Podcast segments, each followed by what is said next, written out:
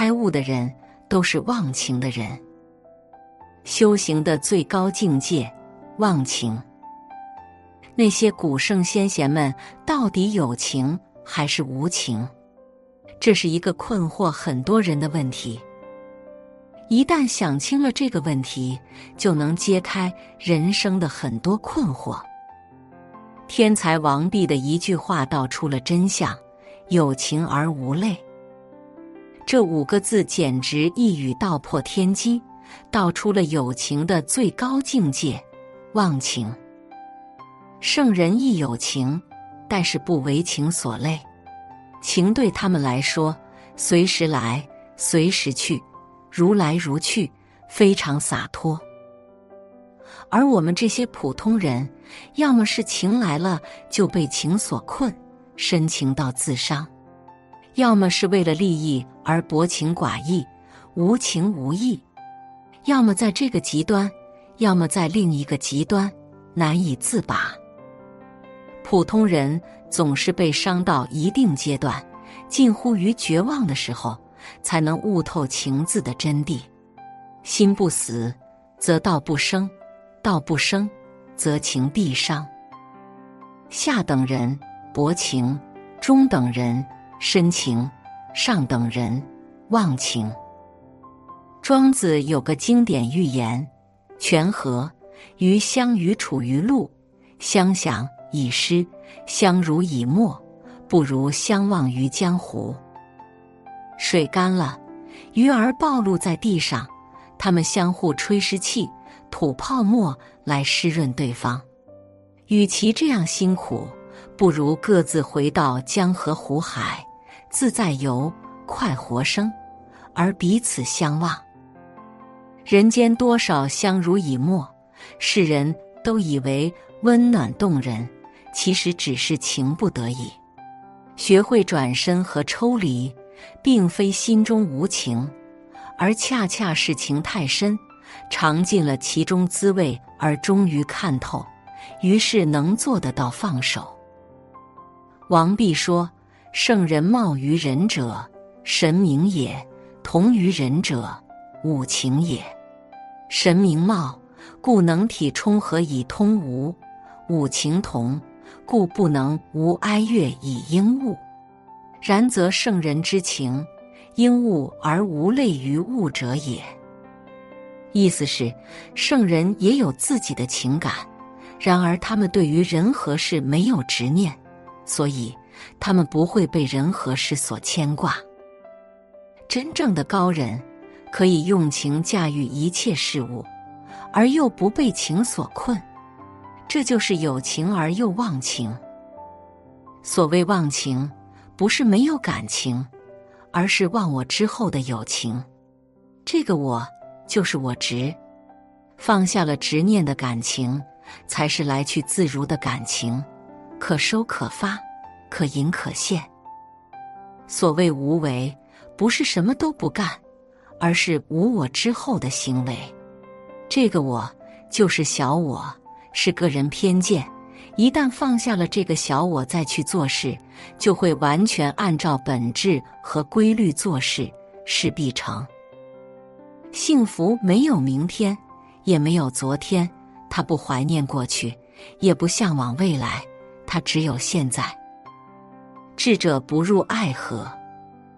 很多人时常感叹：为什么我总是遇不到很喜欢的人？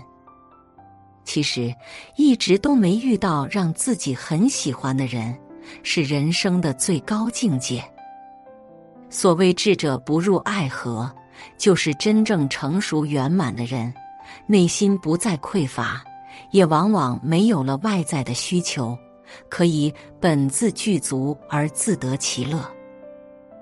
而那些你很喜欢的人，往往是你内心最欠缺、最向往的一面被填补了，所以你特别的心动，很想得到。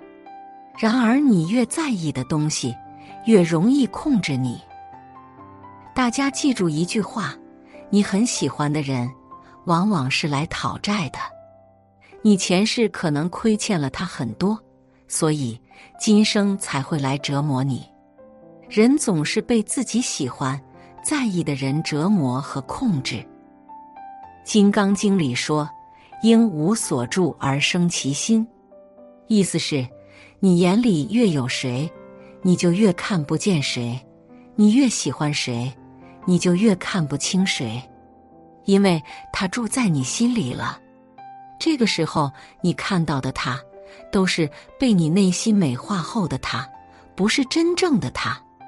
也就是说，只有当你心里不再有所牵挂的时候，你才能看清世界的真相。人一旦修行圆满了，就再也不会遇到自己很喜欢的人。这样的人只会爱自己了，因为他会发现，人生最美丽的相遇是遇见了自己。一个人转运的开始。看到这段文章的你，首先得好好恭喜你，说明你即将开始转运了。无论你正在经受什么样的磨难，千万不要放弃，因为一个人有多少磨难，就会有多大的福报和多高的成就。只要你能熬过去，就有浴火重生的那一天。一切阻碍你的人，都将成为你的垫脚石，你会把他们统统踩在脚下，成为你前行的道路。别人欠你的。上天都会加倍返还给你，现在欠你的，将来都会连本带利的补偿给你。有些事你做不成，其实是老天在保护你，老天就是想多给你点苦头尝尝，这样才能历练你。千万不要去羡慕别人，少年得志未必能精彩到老，很多人靠运气成功。结果又靠实力失败，出来混，总有一天是要还的。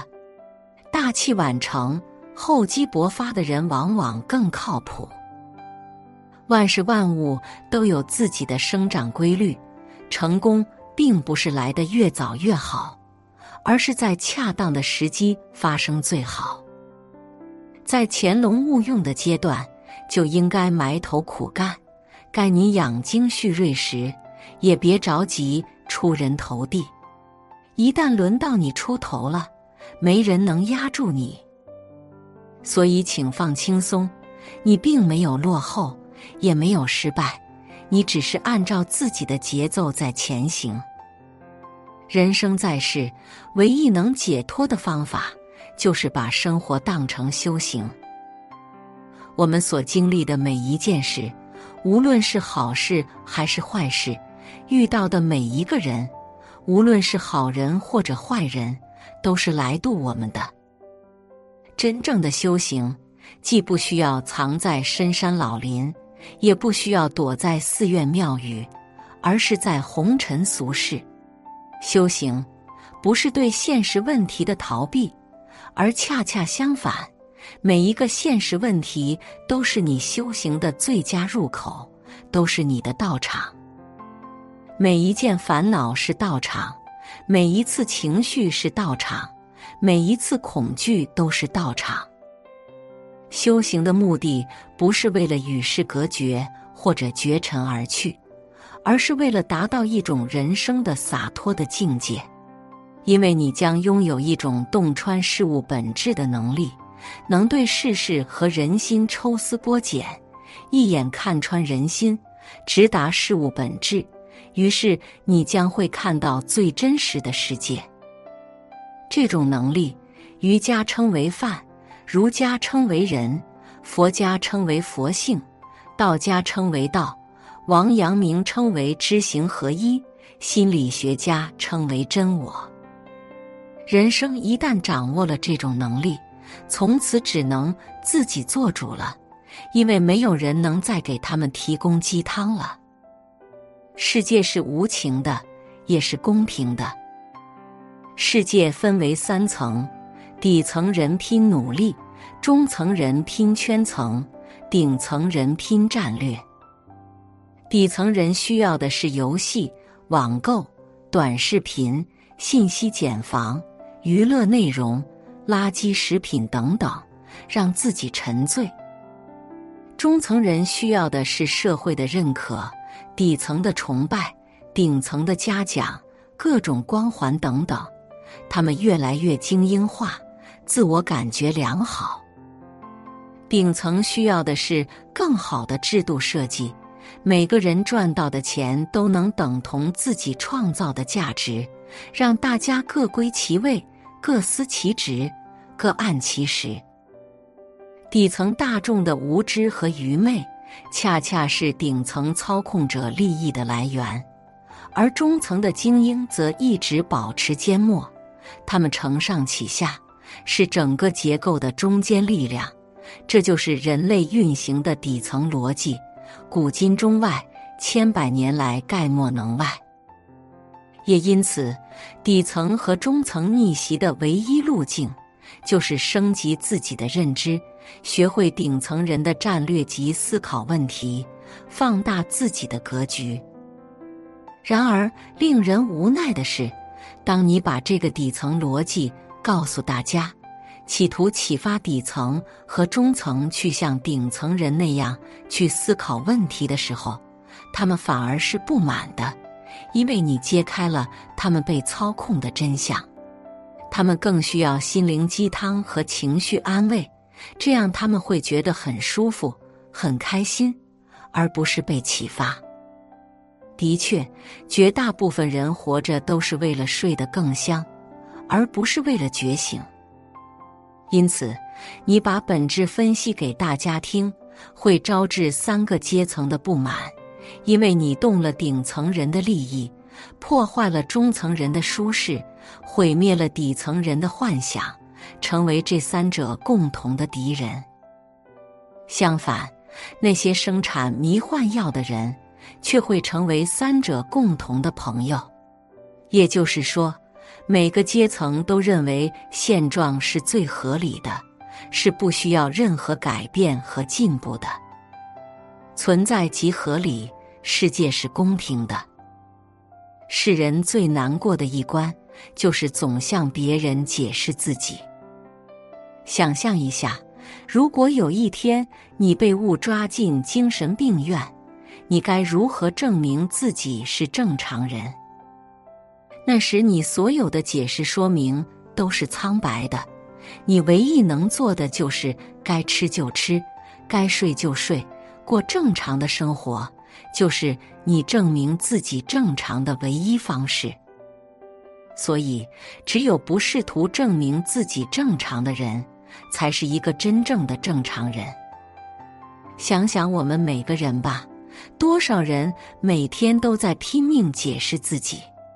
然而，无论你怎么解释，你永远不知道在别人嘴中的你会有多少版本，不知道别人用什么样的方式在悄悄诋毁你。因此，你唯一能做的就是置之不理，更没必要去解释澄清。懂你的人永远都会相信你，不愿意相信你的人，无论你说什么都不会相信你。我们要记住一句话：千万不要从别人嘴里去认识另外一个人。被人理解是幸运的，但不被理解未必不幸。一个人若把自己的价值寄托于他人的理解上面，只能说明你的价值太浅薄。你不必逞强，不必说谎，懂你的人自然会知道你原本的模样。沉默就是最好的表达，可有佛心，亦可无情。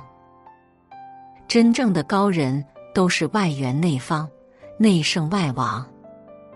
他们心中有佛，手中有刀，上马杀敌，下马念经，以菩萨心肠对人，用金刚手段做事。走心时不留余力，拔刀时不留余地。能善人，能恶人，方能正人。不生事，不怕事，则天下无事。这是一条永恒的世间的最高法则。当你内心比任何男人都男人，刚毅勇猛，杀伐果断，勤奋自律，毫不留情。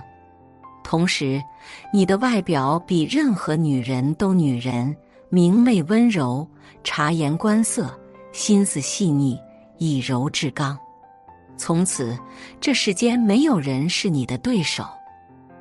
禅宗讲要明心见性，明什么心？明的是慈悲心、菩萨心、大爱之心，是对世人的怜悯与慈悲，对世界热忱的爱。这是每个人内心深处都会有的善良和热情。见什么性？见的就是人性。人性才是世界上最深刻的东西，它细微而又残酷，必须搞懂人性，才能游刃有余。见人性则有狼性，该出手的时候毫不犹豫，该了断的时候毫不留情，秋风扫落叶一般的冷酷。写作是一种修行，渡人渡己。如果是有缘人。